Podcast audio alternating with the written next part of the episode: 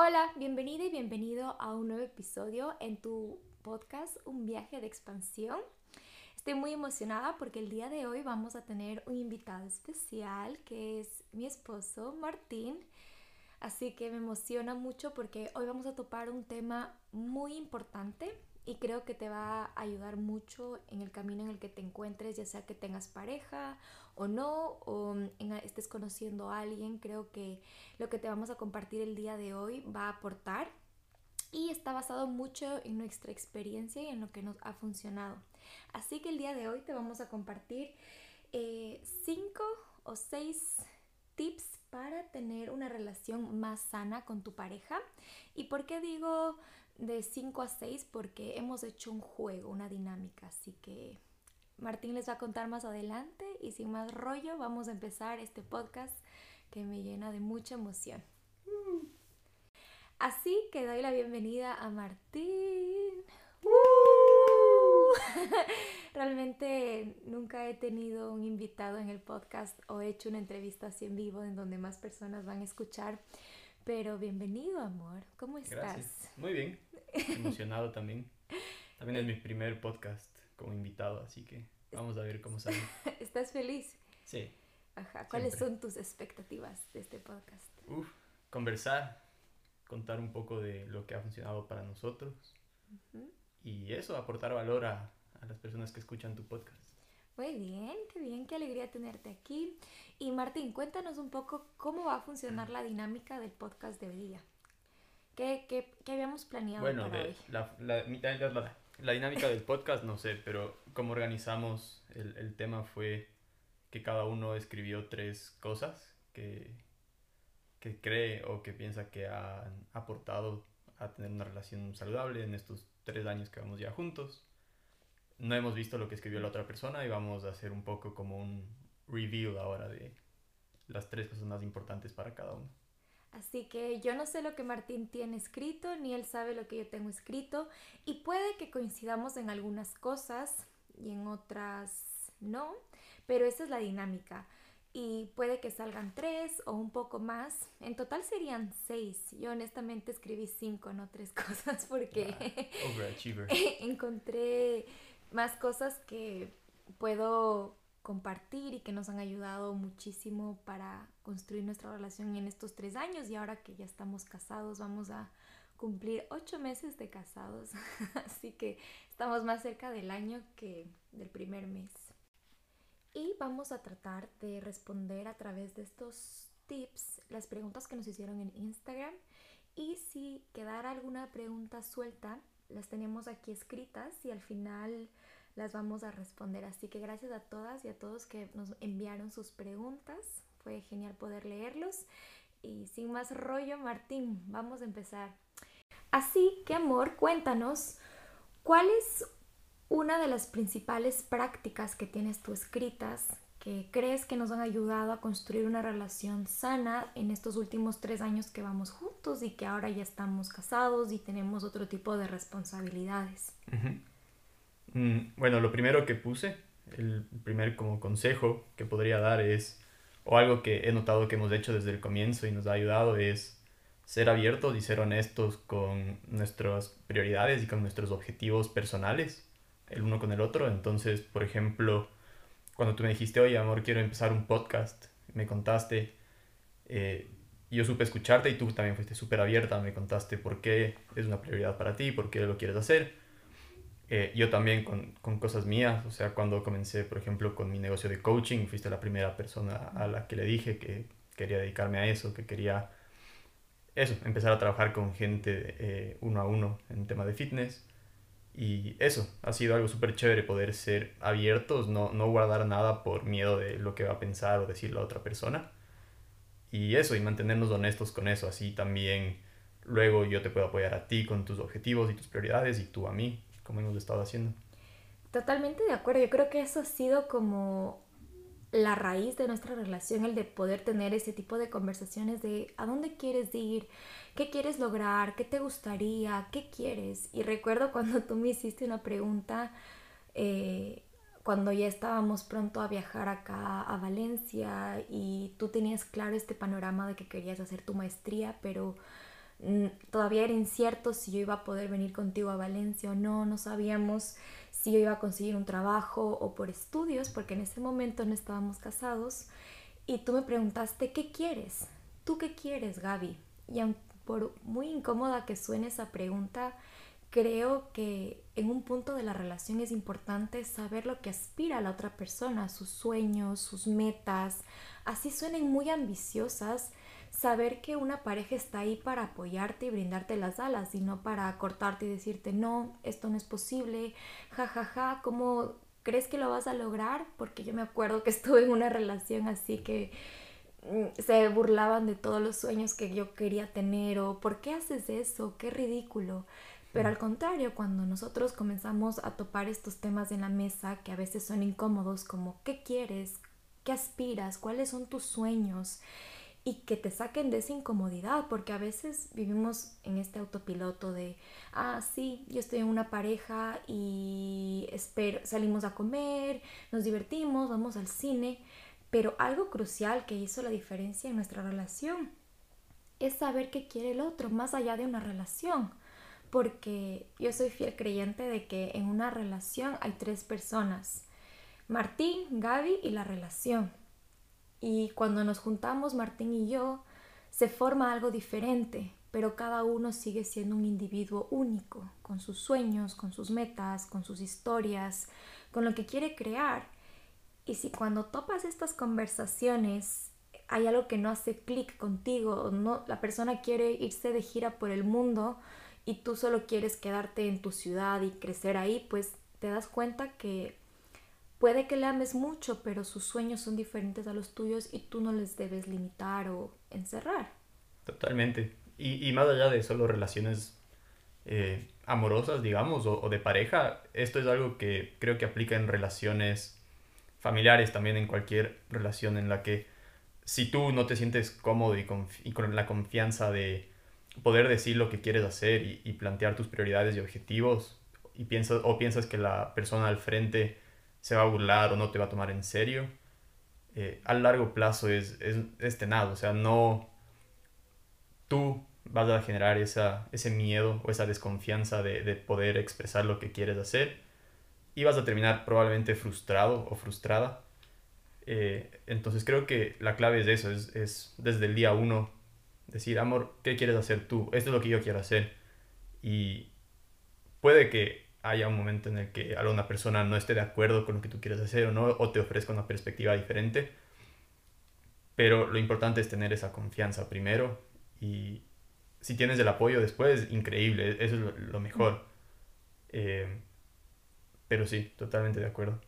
Y algo que también creo que se vincula con lo que dices, amor, es el hecho de que hemos podido en cada conversación y en cada salida que hemos tenido, tener este tipo de conversaciones que no solo van allá de, sabes, eh, te viste esta serie o qué tal la película, sino que a qué le tienes miedo o qué te gusta hacer, como que te permitas eh, descubrir a la persona en cada salida que tengas que no te encierres en el mundo digital del WhatsApp y solo las redes sociales, sino que también te abras a la oportunidad de descubrirle a la persona en su esencia, qué música le gusta, qué disfruta hacer y esto se vincula con el hecho de identificar tus no negociables. Yo creo que cada persona tiene sus no negociables y estos pueden estar relacionados con sus valores, sus creencias, su forma de ver la vida. Y con esto también hablamos con Martín. Em, creo, este era mi, mi, segundo punto, pero creo que le vamos a meter como en el primer punto de hablar de tus sueños y al hablar de tus sueños también hablar de tus no negociables.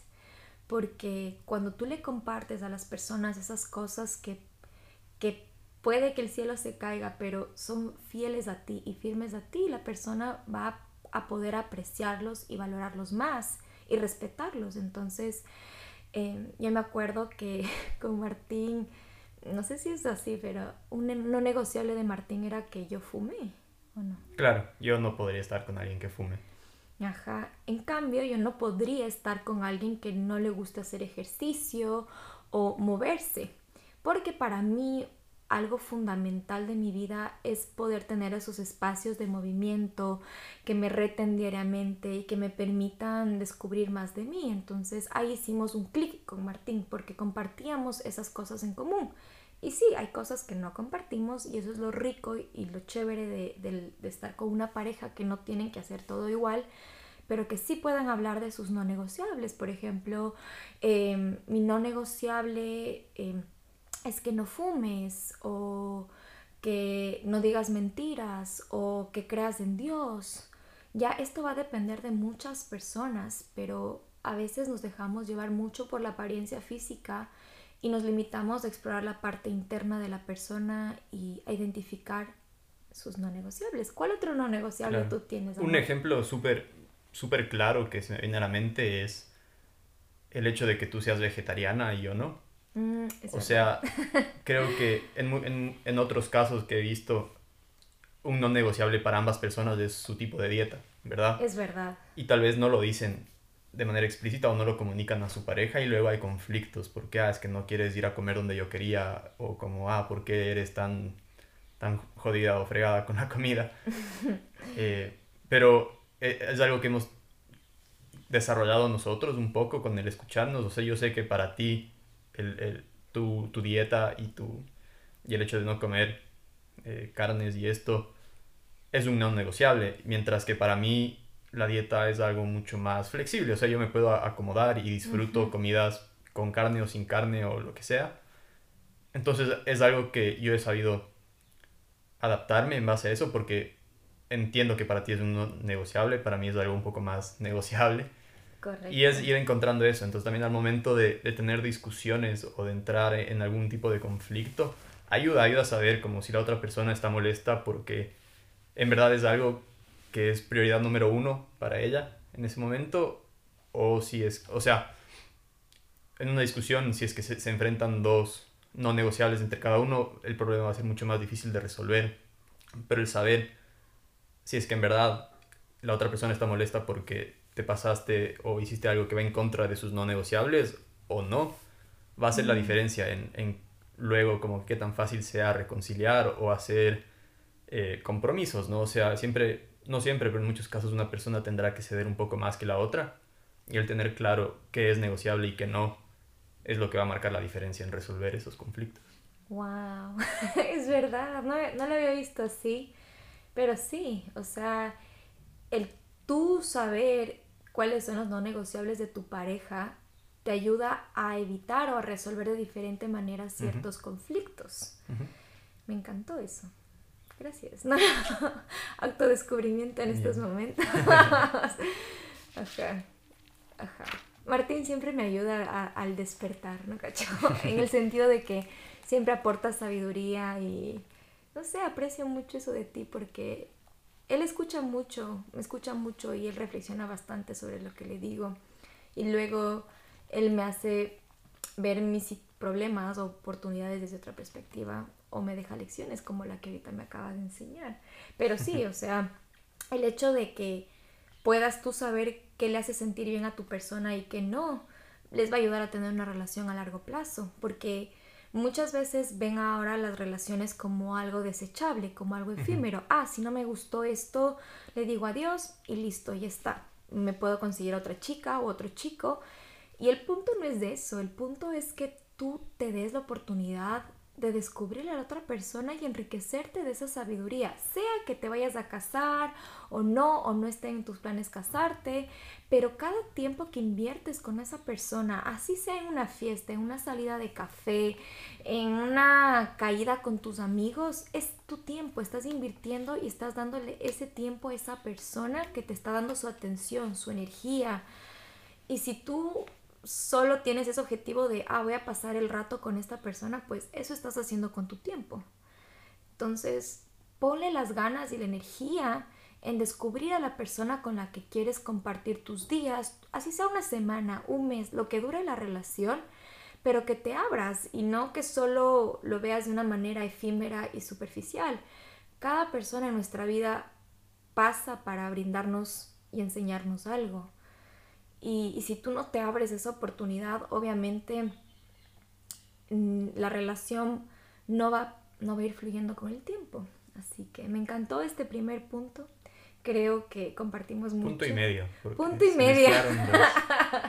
Nos alargamos un poquito más. Y ya. Ahora yo te voy a conocer la mía.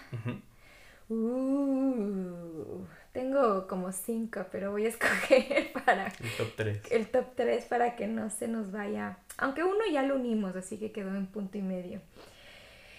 Eh, Tunturún, ¿cuál puede ser? Es que tengo algunas, pero la, la segunda es conocer el lenguaje del amor de mi pareja.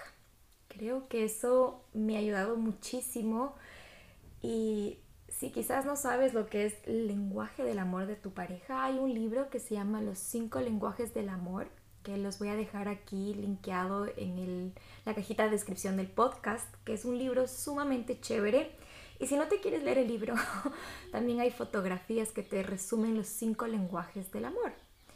Y entre los cinco primeros, a ver si es que tú me ayudas, Martín, si me olvido de alguno, pero los cinco lenguajes del amor es actos de servicio, tiempo de calidad, regalos, palabras de afirmación y, contacto físico. Y el contacto físico, súper. Esos son los cinco lenguajes del amor.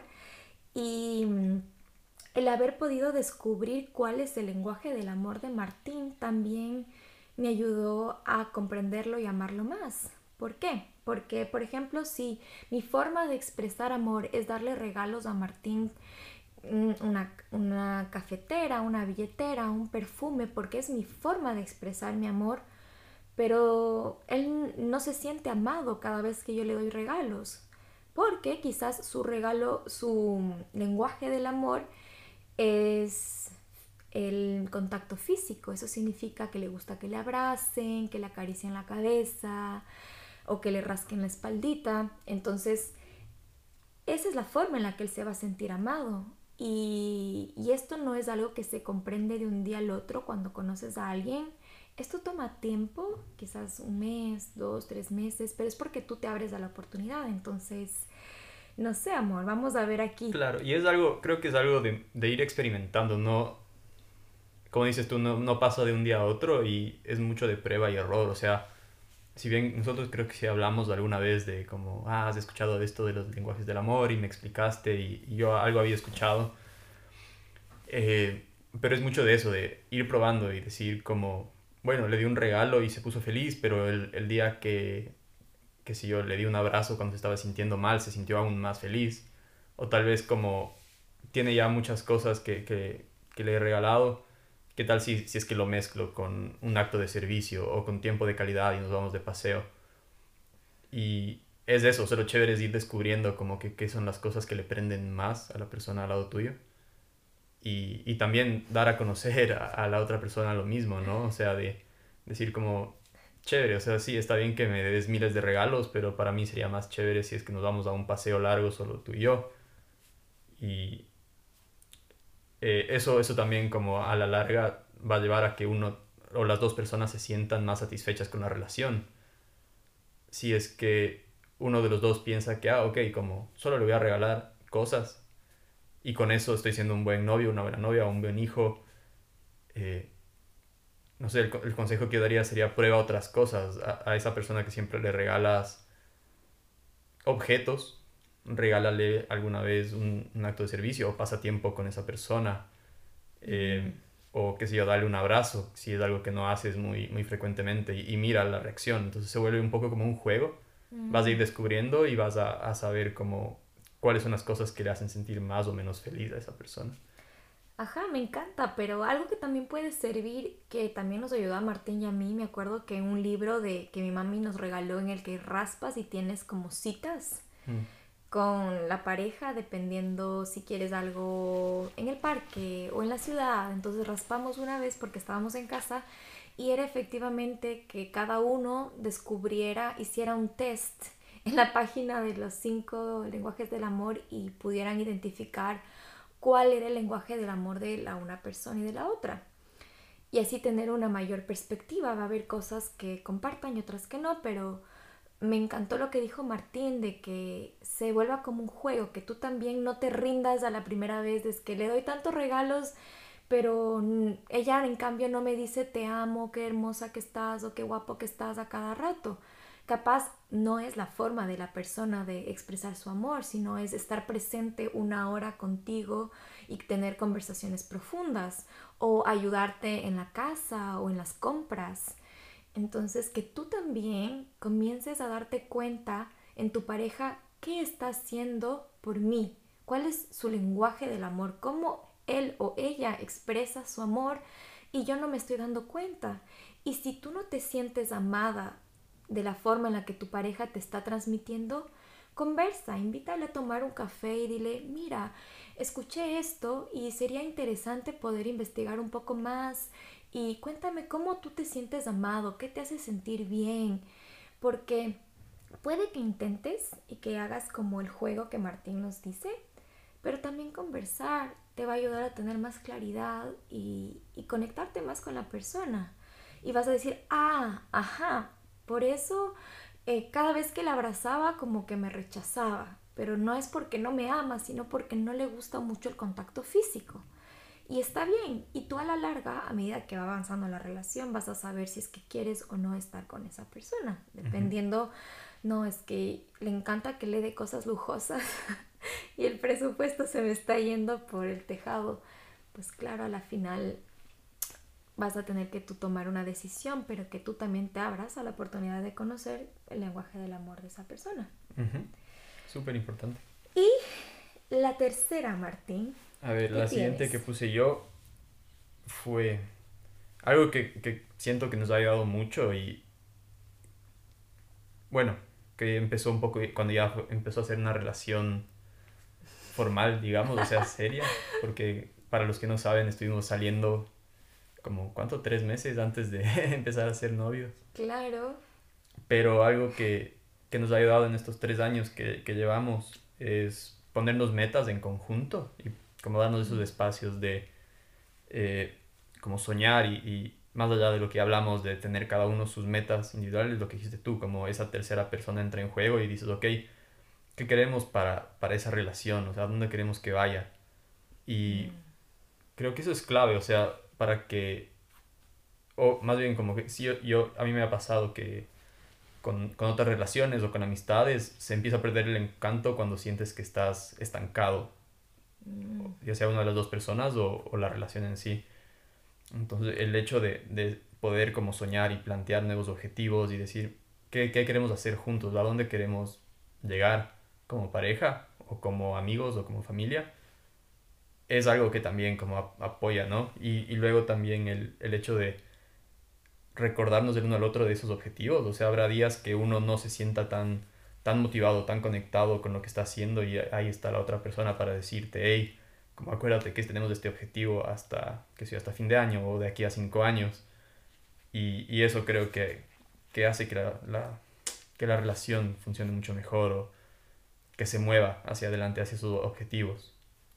Ajá, totalmente. Yo creo que desde que nos conocimos, bueno, tampoco al día siguiente, pero ya después de unos cuatro o cinco meses como que te vas poniendo metas pequeñitas, no tienen que ser metas grandes como vamos a tener una casa o un carro, o, sino como metas de que también promuevan a la pareja, como que una vez a la semana vamos a tener un tiempo sin tecnología, también es una meta, un pequeño objetivo, o algo que también nos ha ayudado con Martín es dónde queremos estar los próximos 5 o 10 años. Me acuerdo que hicimos una vez un taller en la casa justo en la pandemia de dónde nos veíamos en 10 años y de los 10 años ir hacia atrás, como qué queríamos conseguir a los 3 años, a los 5 y al presente, para ver cómo eh, se conectaban nuestras metas individuales y las metas de pareja. Me acuerdo que ahí había un punto cosas que yo ya quería que sucedan en un año y Martín no. Y eso está bien, porque eso es lo rico de una relación, de que la una persona comparta, pero también te dé su perspectiva y te nutras de esa perspectiva y digas, ok, él no me está diciendo esto porque eh, es mi enemigo, sino que él es parte de mi equipo y nos quiere ver ganar juntos.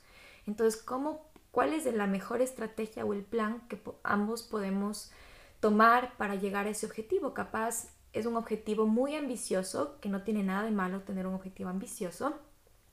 Pero, ok, capaz no nos va a tomar dos años, nos va a tomar cinco años, pero lo vamos a hacer bien y juntos, alineados.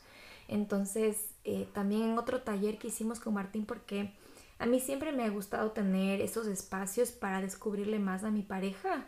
A mí me encanta aprender de Martín, me encanta saber qué le gusta, qué no le gusta, eh, en qué cree, en qué no cree, porque yo antes sí era una persona como que súper cerrada a ese ideal de chico que tenía que cumplir los checklists en la lista como, ah, tiene que creer en Dios, ah, no tiene que tener tatuajes, ah, y full cosas. Y luego te das cuenta que no hay esa persona que cumpla todos los checklists de la cajita.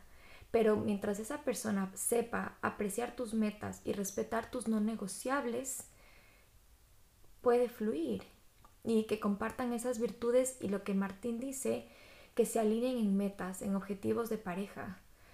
Entonces, me encanta porque eso nos ha ayudado mucho y justamente hace unos días le decía al Martín como, ok, ¿qué queremos? ¿Cuáles van a ser nuestras metas para el próximo año de pareja? Porque cada uno va a tener sus metas y eso también hay que compartirse para que el uno le pueda apoyar, porque si tú no le cuentas, como hablamos en el primer punto, la persona no va a saber qué quieres y te va a juzgar y no te va a comprender. Al igual sucede como si tú tienes una meta de pareja y no la has compartido con tu esposo, novio, amigo o la persona que está saliendo, no va a haber esa comunicación y esa conexión. Entonces, algo que también vimos en uno de los talleres fue tener esta meta de poder celebrar nuestro aniversario de 50 años. Y eso me parece una meta súper linda de, de, saber que estamos comprometidos en esta relación con amor, con paciencia, porque una relación es hermosa, te invita a crecer, pero también tiene sus momentos como de, de, retos, o sea, que te, te, invitan a, desarrollar otras habilidades. Y, y sí, me encanta esa, esa, el número 3 que acabas de topar. Y Martín, ¿cómo crees que las personas o que nosotros nos hemos puesto metas de pareja? ¿Qué nos ha ayudado? Lo que nos ha ayudado es darnos esos espacios que dices tú, pero también como de vez en cuando solo soñar, o sea, qué sé yo, tomando una cerveza tomando un vino o yendo a algún paseo, solo conversar y decir como, ¿qué tal sería si nos vamos a Europa o nos vamos a Asia o nos damos un sabático? Y empezar a pensar ya no cada uno en, su cabeza lo que podría pasar, sino lanzar ideas y hablarlas del uno con el otro. Y de eso pueden salir metas tal vez súper locas o metas súper realistas. Pero es chévere, entonces es eso de también empezar a, pensar en pareja. Y eso la mejor forma de hacerlo es conversando, ya sea con espacios en los que dices, ok, nos vamos a sentar como dijiste tú, vamos a hacer talleres como los que hemos hecho que son súper divertidos, a veces son un poco incómodos, pero son bien, bien divertidos y súper como te abren los ojos un montón. Pero también en aprovechar espacios en los que, qué sé yo, estás viendo una peli de Netflix y le dices, oye, ¿qué tal si nos vamos a donde grabaron esa película? Como, y qué sé yo. O sea, ese tipo de cosas de ser como curiosos y de ser, no sé, de, de, de plantear cosas, por más locas que sean, y, y empezar a conversarlas y a desarrollar planes en base a eso aunque no se den, como es interesante, es chévere y, se puede también volver como un juego, como algo que, empiezas a hacer y, que como añade más a, la relación. Y puede que, por ejemplo, para el uno le suene muy loco, como, ¿cómo nos vamos a ir allá? ¿Cómo? El cómo. A veces el cómo nos limita a soñar. El es que necesitamos tal dinero, no tenemos esto, esto, esto. Solo sueña, a veces también por un momento y cree que es posible para ti y lo va a hacer el cómo va a venir después, pero si no, si te limitas a soñar estas metas en pareja por estar muy enfocada en el cómo, tú y tu pareja no van a crecer, se van a quedar estancadas y condicionadas por el ambiente que les rodea. Y lo ideal es que alguno de los dos sea esa estrellita que saca de la incomodidad y quiere algo más de la vida y, y le, le, ayuda y le impulsa a la otra a también ver esa realidad. Así que me encantó. Vamos a pasar con el cuarto, ¿te parece? El cuarto, uy, amorcito.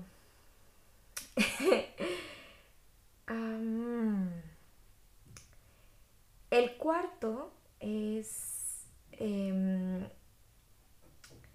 uh, tener conversaciones profundas.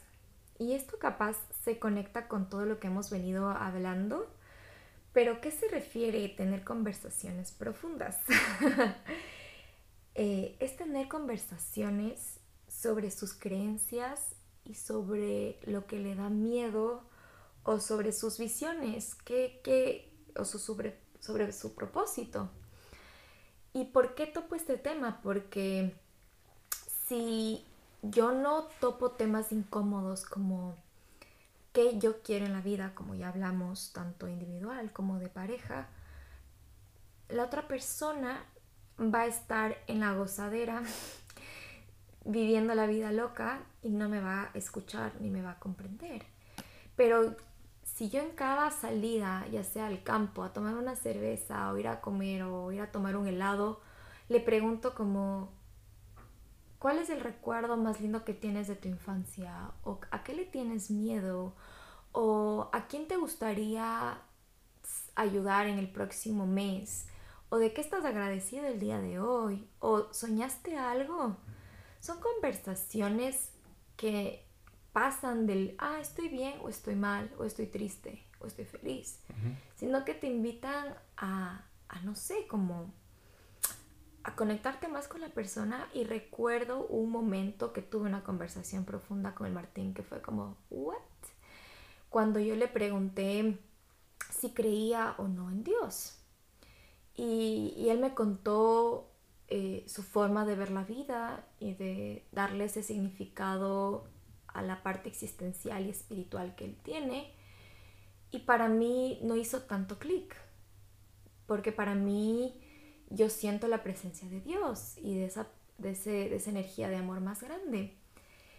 Pero yo en lugar de cerrarme y de juzgarle por cómo él veía la vida, traté de entenderle y, y, de apreciar el punto en el que está en su camino y cómo él vive cada día.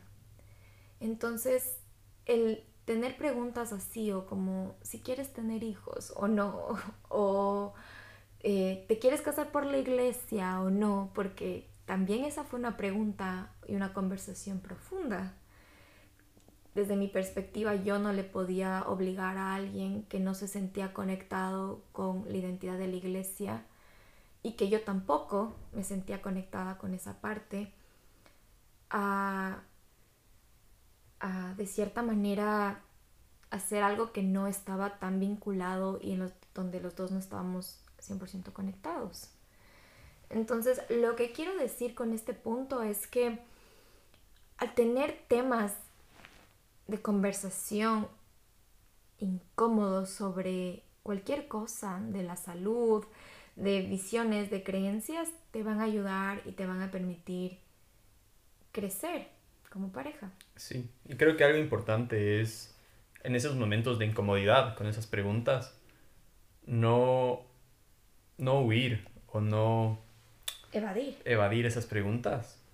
Porque sé, en, en algunos casos como hay personas que buscan eso, evadir las preguntas o dicen, no, no, o sea, esto es algo que yo hablo con dos copas encima o algo así, lo dicen como broma, pero lo que hace esto es dejar o que las, las parejas dejen de hablar de estos temas que si bien son incómodos son muy importantes por lo que hablábamos antes, ¿no? De ¿Cómo vas a saber qué es negociable y qué no es, no negociable o cuáles son las metas de esa otra persona frente a ti?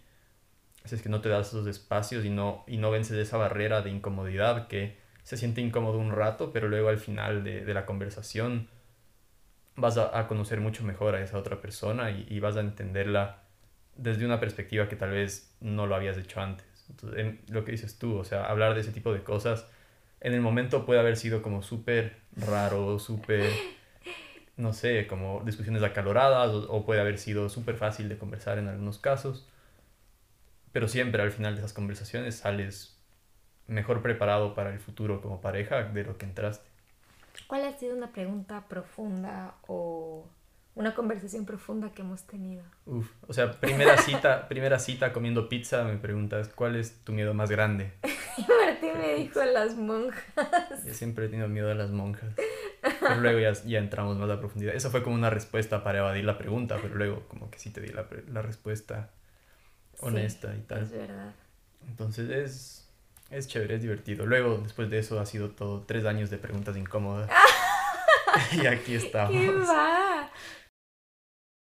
Pero me has descubierto, me has podido Totalmente, yo también te he preguntado cosas incómodas y tal. Y... ¿Cómo cuál? Uf. A ver. A ver. Yo siempre le hago preguntas así random, incómodas y fuera de lugar al Martín en el lugar menos esperado, pero no sé, así soy yo. que a veces sí se queda con una cara de ¿what? ¿Por qué me dice esto? ¿Por qué me pregunta? Pero no me acuerdo de algo que te haya preguntado yo. Bueno, piénsalo y luego lo puedes compartir. Luego volvemos a esa. luego volvemos a esa. Pero sí, tener conversaciones profundas. Pero claro, tú vas a saber cuándo es el momento adecuado o simplemente ser tú. También creo que es una buena indicación porque a veces tratamos de ocultar quiénes somos para caerle bien o gustarle a una persona y a la final eso no es sostenible en el tiempo porque va a haber un momento en que tu esencia no va a poder ocultarse, no la vas a poder esconder. Y permítete ser, permítete fluir. Y si esa persona no valora o aprecia quién eres, pues no es la persona indicada. Tú tienes que saber que tú tienes un valor en este planeta. Y si alguien no lo está apreciando, tienes que dejarlo ir. Como me solían decir cuando te, te rompen el corazón, hay un millón de peces en el mar. Pero bueno, esa frase creo que no, no ayuda mucho. pero, pero eso. ¿Y tú? ¿Cuál es la... A ver. La quinta, ¿no?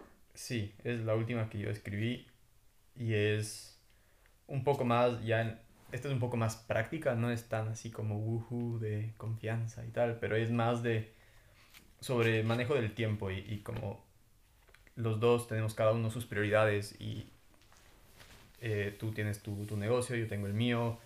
Eh, en su momento teníamos también trabajos full time a los que ir, estudios y todo esto.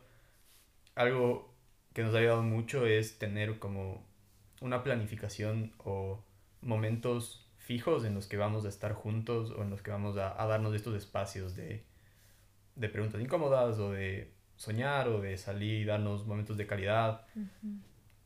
eh, entonces, como algo que, que siento que nos ha ayudado un montón es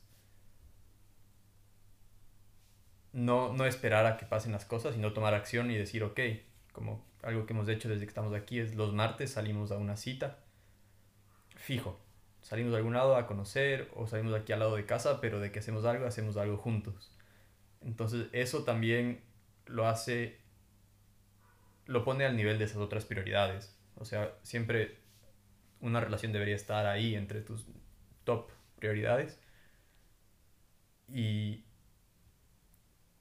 no, no, no, digo que sea como un trabajo, que lo tienes que, que ir de, con un horario fijo y tal, pero sí darles importancia y si es que es importante para ti, darle el espacio que se merece poniéndolo en tu calendario. Yo soy fan de Google Calendar y tengo toda mi vida ahí. Entonces sí. sé que los martes después de, de trabajar y tal, tengo la noche bloqueada, no puedo trabajar porque tenemos una cita con Gaby. Entonces eso es algo muy importante para mí también, como darle ese espacio que se merece a la relación y por más ocupado que estés, metido en tus estudios, en tu carrera, lo que sea, organizarte lo suficiente para que puedas tener ese tiempo de calidad con, con esa otra persona. Uh -huh. Y eso no significa que durante la semana no pueda haber una cita o permitirte fluir con alguna claro. actividad, un paseo. Claro que sí, totalmente. Pero a lo que va Martín es que cuando estás en una relación, puede que vivas juntos eh, o no vivan juntos y cada uno trabaja, estudia, tiene sus responsabilidades, su vida como tal, ¿verdad? Como les dijimos, hay dos individuos y la pareja. Y cuando se comienza a centrar que solo hay la pareja, te comienzas a perder como individuo, comienzas a perder tu autonomía, tu libertad y literalmente el amor es libre. Eso significa que aquel amor que te reprime, que no te deja volar, que no te hace ser y expresarte a tu máximo potencial, no es amor. Eso dejó de hacer amor. Y por ende, eso significa que tú tienes que tener tiempo para salir con tus amistades, compartir con tu familia, cuidar de tu salud, de tu descanso y de tu pareja. Entonces, si tú no te, no te das esa prioridad y como dice Martín, planificar no tiene nada de malo. Planificar, si tú, tú le das esa connotación, puede ser lo más divertido o lo más aburrido. Pero si planificas, tú vas a poder darle ese tiempo de calidad y valor a esa persona. Porque si mal o bien con Martín nos vemos todos los días, pero a veces sí estamos enfocados en el trabajo o en presentar un proyecto. Pero cuando tú te das ese espacio para concentrarte en la relación, pues es chévere, los dos están más presentes que quizás en otra situación. Entonces, eh, totalmente como darse un momento en la semana para la pareja. Totalmente, y, y también algo que creo que pasa es, y, y, nos pasó a nosotros en algún punto es que suena mucho como que el, esto de planificar como hace que no haya espontaneidad en la mm, relación y, y y es ese pensamiento inocente de decir es que todo el amor debe ser espontáneo y todo debe, nacer por, por naturaleza. Y al, al, principio es muy, muy así, pero algo que, que, escuché en un podcast y que me hizo caer en cuenta de, esto, de esta fortaleza que tenemos y que hemos aplicado es que la, la rutina o la, el orden no es el, el, contrario de la espontaneidad, sino es lo que la permite que exista y que se mantenga porque por más que sea, nosotros sabemos que los martes tenemos nuestra cita, pero no es siempre la misma cita. Cada martes tenemos nuevas ideas o hacemos cosas diferentes o por A o B mm. nos organizamos de, de, forma diferente y lo que dices tú, hacemos el martes, pero también salimos miércoles o también salimos el fin de semana. O el martes aprovechamos y planificamos cosas para el fin de semana. Entonces la espontaneidad no se pierde por agregar algo de orden y de, y de planificación a la situación, sino que más bien se potencia. Qué cool. Y te permite como, no sé, o sea, en lo que, lo que decías tú y lo que decía antes de darle esa prioridad a la persona que está contigo y darle el tiempo que se merece y desconectarte de otras cosas que tal vez en otras circunstancias te hubieran distraído del momento que estás pasando con, con él o con ella. Me encanta. Súper. Te amo. Yo vos. Yo vos.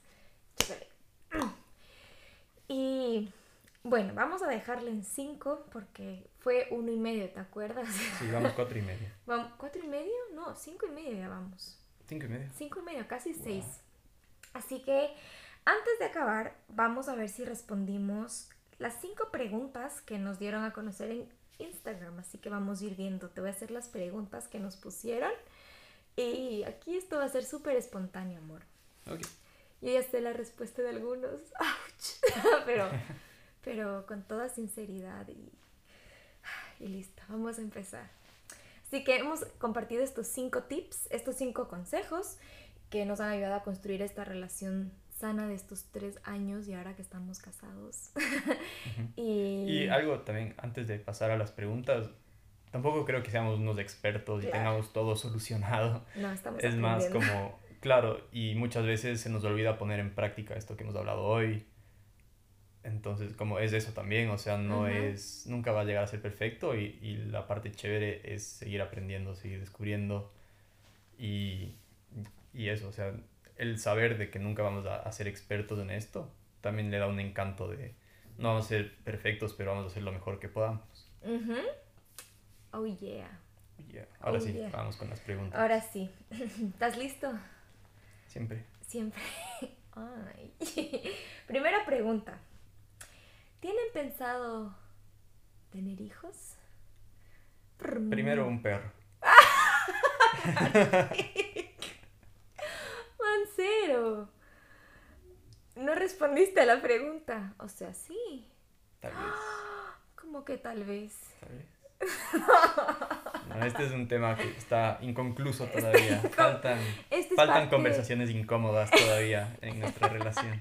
Esta es parte de las conversaciones profundas que vamos tomando semanalmente. Pero, o sea, creemos que, o sea, para mí, yo sí quiero llegar a ser mamá. Mm, y como pareja, lo tenemos en el radar, pero no es algo que anhelamos que suceda en el próximo año, sino en unos cuatro, cinco años aproximadamente. O más. O más. Dios mío. Es que aquí es algo chistoso. Martín no le gustan los niños, pero los niños le aman a Martín. O sea, a los niños se le pegan como chicle a Martín. Claro, soy el tío perfecto. Sí. ¿Qué? No, bueno. La cuestión es que ahorita estamos generando la responsabilidad de cuidarnos a nosotros, cuidar a nuestra relación. Hemos asumido varias responsabilidades en los últimos meses al casarnos, al comenzar a tener y formar un nuestro hogar. Y estamos disfrutando esta etapa de viajar, de disfrutarnos como pareja, de apoyarnos en nuestros sueños, en nuestras metas. Y el momento indicado llegará cuando nosotros hayamos conversado más a profundidad y nos sentamos alineados y compartamos esto en conjunto porque eh, yo no quiero, a mí me encantaría que si viene un bebé al mundo en nuestro hogar, pues sea en ese momento en el que ambos estamos conectados y que ambos queremos eso. Entonces, después de muchos meses Martín logró convencerme de que primero vamos a tener un perro para poder crear la responsabilidad y no sé, no hay apuro, honestamente, no, hay el apuro. Así que... Siguiente pregunta. Siguiente pregunta. Oye. Segunda pregunta. ¿Cómo equilibran el tiempo de pareja y el tiempo personal? Uf, es lo que decía, o sea, nos damos nuestros espacios como que están fijos en la semana y luego es mucho esto de saber cuál es la prioridad de la otra persona. Es algo que siempre hablamos como, no sé, cada domingo decir, esta semana que viene, ¿cuál es tu prioridad? ¿Cuáles son tus, tus metas? ¿Qué es lo que tienes que cumplir?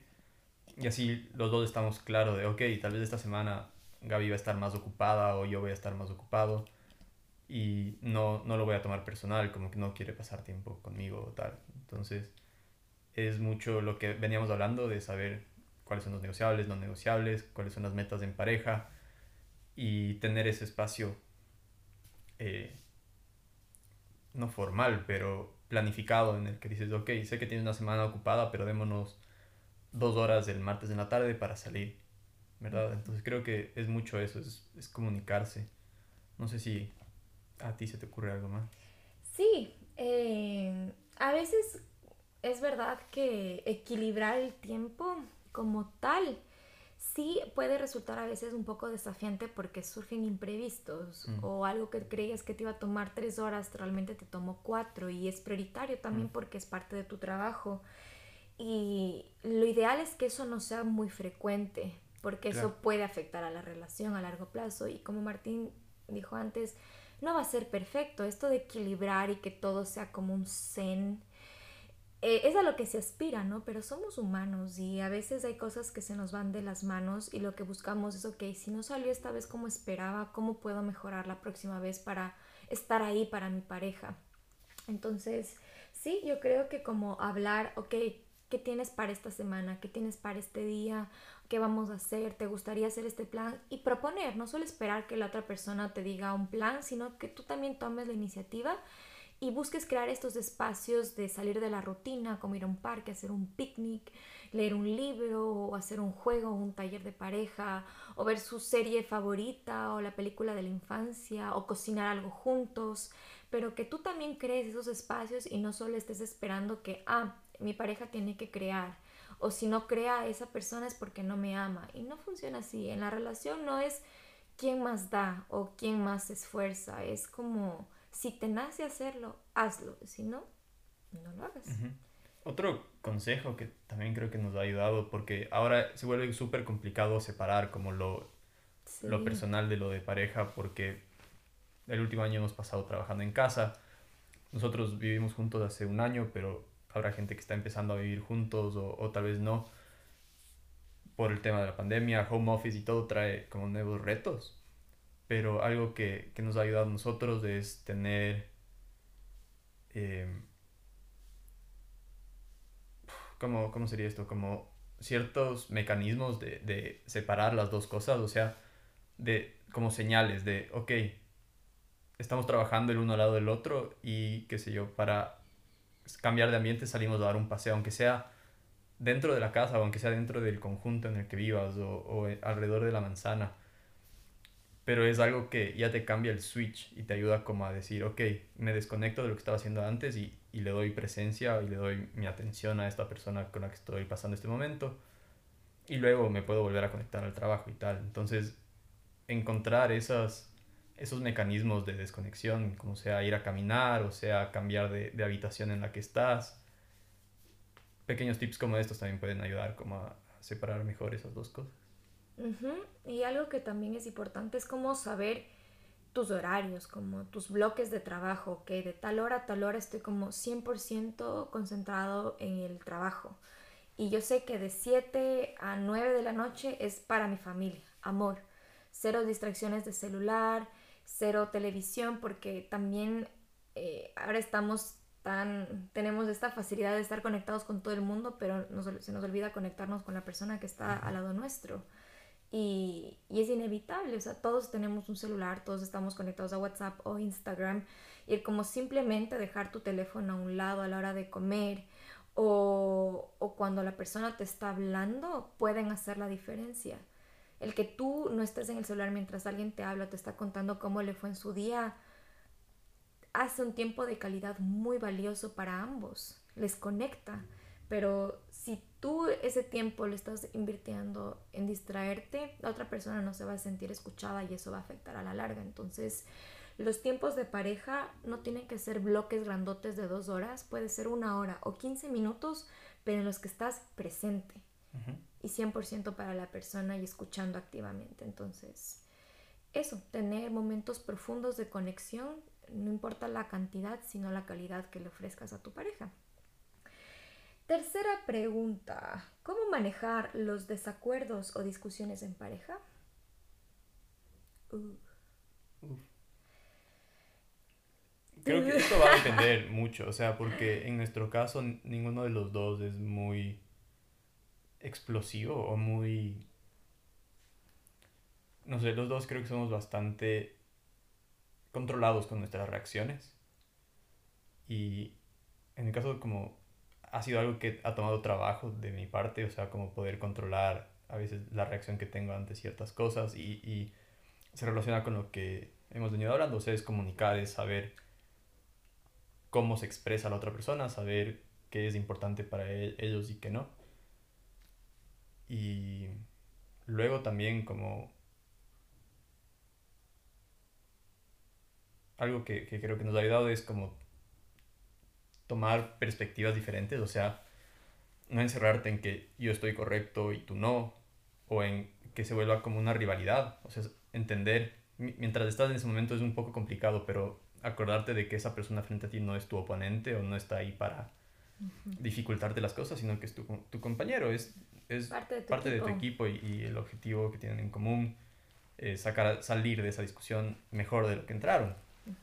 Entonces es un poco hacer ese cambio y decir, ok, ¿qué pasa si es que estoy equivocado? O sea, pauso dos segundos y, y me pongo en sus zapatos o, o, veo como si fuera una tercera persona que está observando la discusión. ¿Qué, ¿Qué, consejo le daría a esa pareja que veo que está discutiendo? Entonces, ese cambio de perspectiva es algo que ayuda mucho a, primero, resolver el conflicto internamente uno y luego comunicárselo a la otra persona, como decir, oye, amor, como bueno, me, si me pongo en otro papel ahora, sobre esto que estamos discutiendo y lo veo desde aquí, entiendo tu punto y tal, y buscar que sea constructivo, que no sea solo por, por lastimar a la otra persona o por, por sentirte que, que ganaste, entre comillas, algo, mm. sino eso, buscar que sea lo más constructivo posible para los, las dos personas involucradas o más, si es que es una familia ya. Y algo que yo también he podido aprender en este tiempo, porque con Martín no es que discutimos mucho ni nada que ver. Sí hay cosas que no compartimos y las tratamos de hablar o pequeñas cositas que nos pueden molestar del uno del otro, que es normal porque somos diferentes. Pero eh, como Martín dice, tomar una perspectiva diferente. Cuando tú tienes el problema o la discusión, estás dentro del mundo. ¿Qué pasa si viajas al sol y puedes observar el problema o la situación que estás atravesando con tu pareja ¿Verdad que el problema ya no se ve tan grande como cuando estabas en la Tierra? Si es que viajas al Sol, se ve mucho más pequeño. Y desde ahí puedes tomar una perspectiva diferente, como las preguntas que Martín dijo, como ¿qué pasa si realmente estoy equivocado? ¿Cómo le puedo entender mejor? Y otra pregunta clave es ¿qué quiero de esto? ¿Qué quiero de esta situación? ¿Quiero que mi pareja se sienta triste? ¿Quiero ofenderla? ¿O quiero que estemos bien, que estemos en paz? Y eso es algo que Martín siempre aplica, como yo quiero estar bien contigo, ¿ok? ¿Cómo podemos resolverlo? Y desde esa pregunta de ¿qué quiero de esto? Tú te vuelves el líder y el protagonista de esta situación para tomar acción y que algo sea diferente. En estos meses que hemos convivido juntos, he tenido que dejar mucho a un lado lo de ser la niña berrinchosa o como caprichosa, como de que me enojo y punto y no le hablo.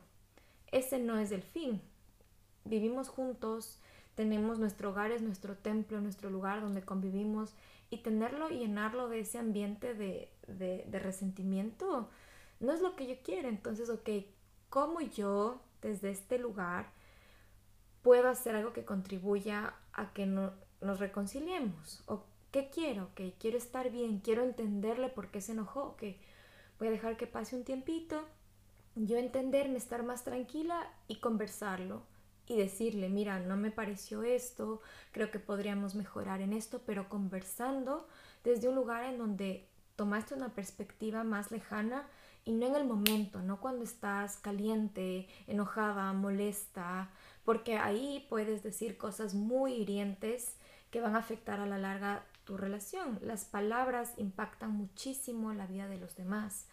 Así que esas preguntas son claves, te van a ayudar, nos han ayudado a nosotros a tomar acción porque una discusión eh, empieza por algo pequeño y luego se puede ir haciendo una bola grandota de nieve si no se habla a tiempo. Por más incómodo que sea hablar, hablar en el momento adecuado, no dejar que pase una semana, va a permitirte que la otra persona te entienda, porque muchas veces la otra persona no sabe por lo que estás pasando o lo que piensas y tú te estás armando la historia, la novela y la otra persona no tiene ni idea por qué te enojaste.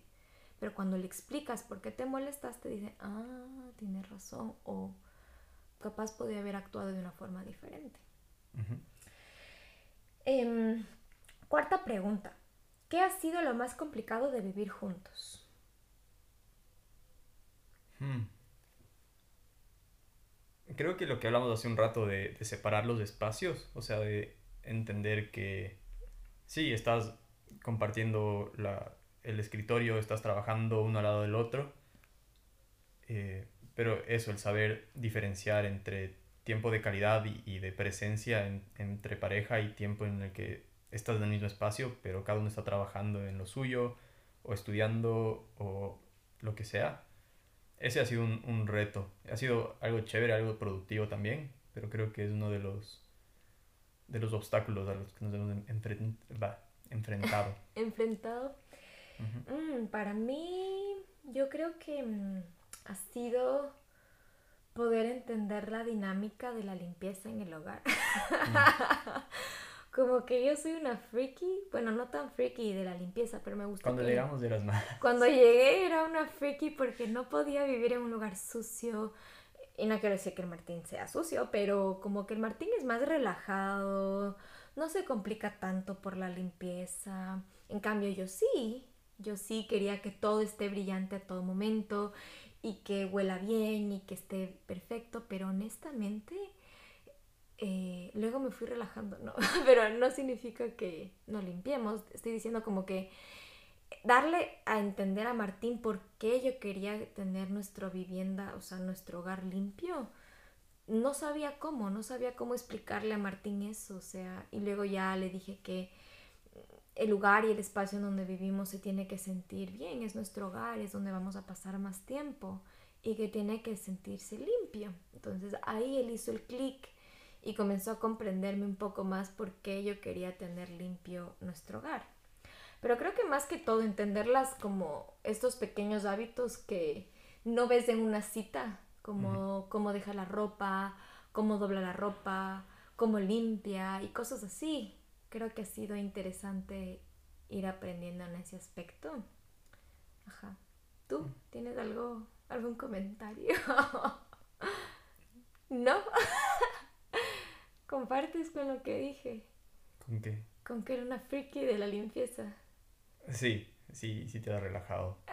Pero es eso también, o sea, es ir...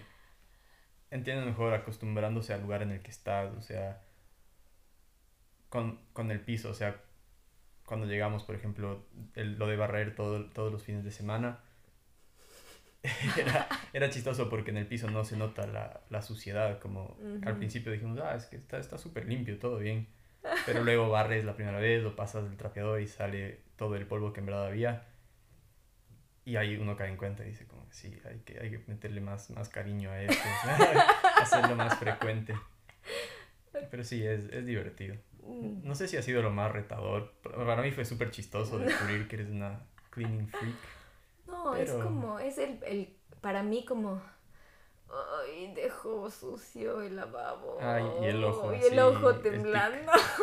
o dejó la ropa sucia en la cama y va a volver a usar mañana. No calla.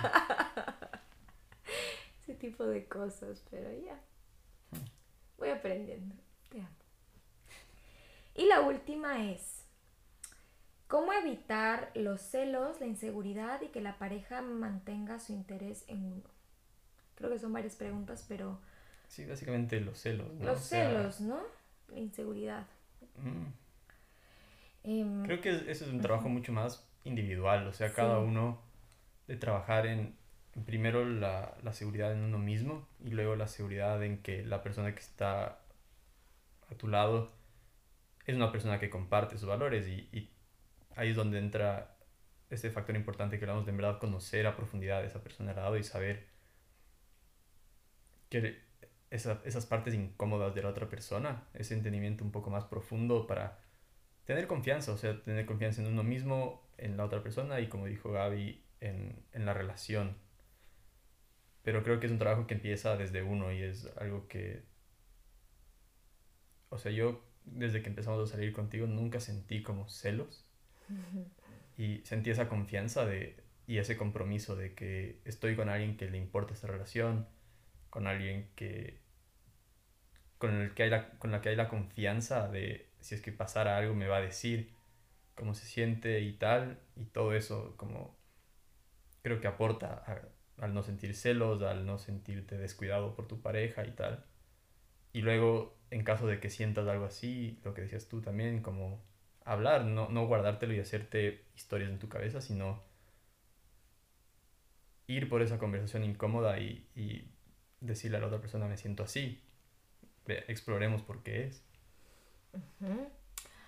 Uf, los celos, los celos, los celos, los celos. Em, yo también creo que es un trabajo interno en el sentido de los celos, preguntarte por qué estoy sintiendo celos. Eh, muchas veces va arraigado con la falta de, autoestima y el amor que tú sientes hacia ti. Y eso parte de que quizás no estás apreciando tus cualidades o la persona que eres.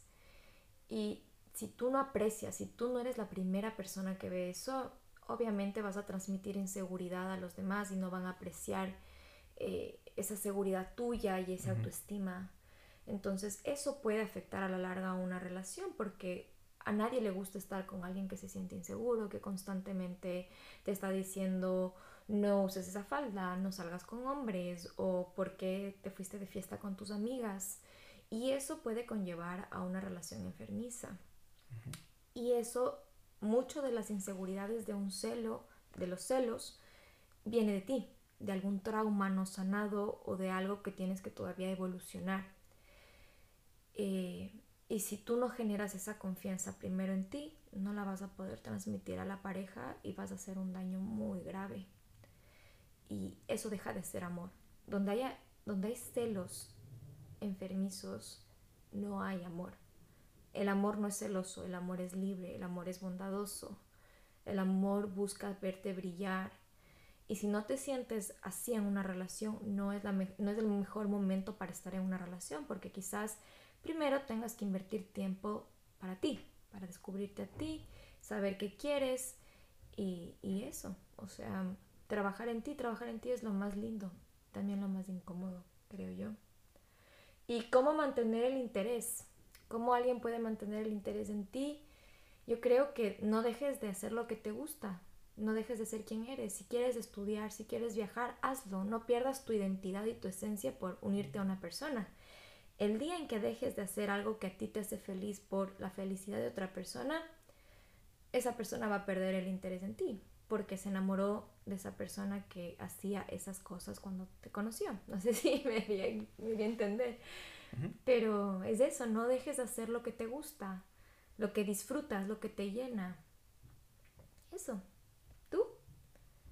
Sí, también es... Eh, creo que funciona de los dos lados también. O sea, sí, es, es verdad que no dejes de hacer tú lo que te gusta, pero tampoco descuides lo que hablamos de los lenguajes del amor de la otra persona, de no dejes de, de ser curioso o de no tomes por sentado de que, ah, como ya conozco a esta otra persona y sé lo que le gusta y lo que no le gusta, me contento con eso, sino ve más allá, o sea, prueba nuevas cosas, intenta sorprenderle, si sabes que le gustan los momentos de calidad, haz algo de vez en cuando que que potencie eso, ¿verdad? O sea, creo que, va por ahí también lo que hablamos también de plantear metas, o sea, de tener algo hacia lo que ves, o sea, algo que te mueva, o sea, si dices, mira, el próximo año nos vamos de viaje, como automáticamente tienes algo que, te incentiva y te dice, ok,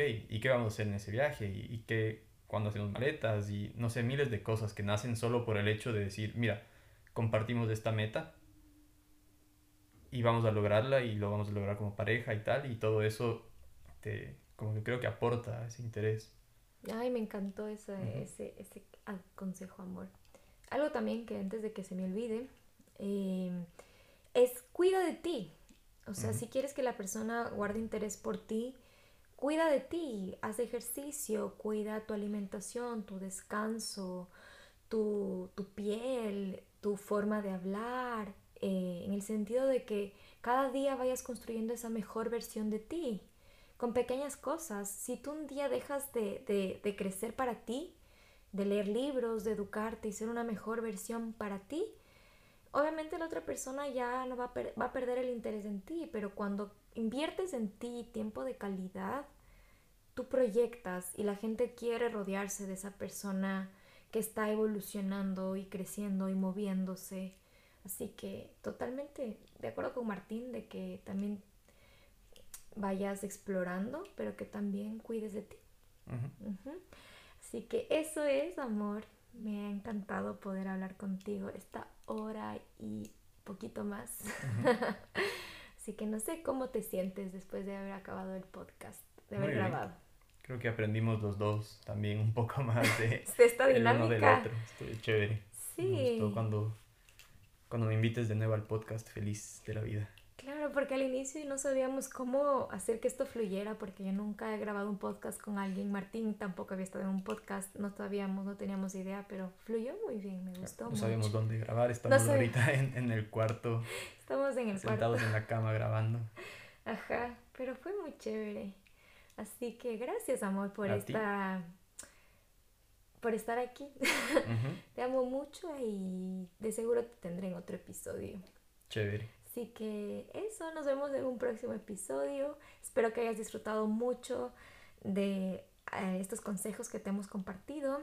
Todavía seguimos creciendo, evolucionando como pareja y se vendrán otras etapas con Martín y esperamos que estés con nosotros. Te mandamos un fuerte abrazo y que tengas un buen día. ¿Les quieres mandar algo? Un saludo. Saludos, escuchen el podcast. Saludos. Eh, síganos en nuestra página del Mejor Spot. Cierto. Que ponemos ahí contenido de vez en cuando sobre nuestros viajes, lugares chéveres que conocemos. Sí. Y experiencias. Ya lo vamos a hacer más seguido. Pero también les vamos a dejar el link para que nos sigan en la cajita de descripción del podcast. Así que eso, adiós, que tengas un gran día. Adiós. Adiós.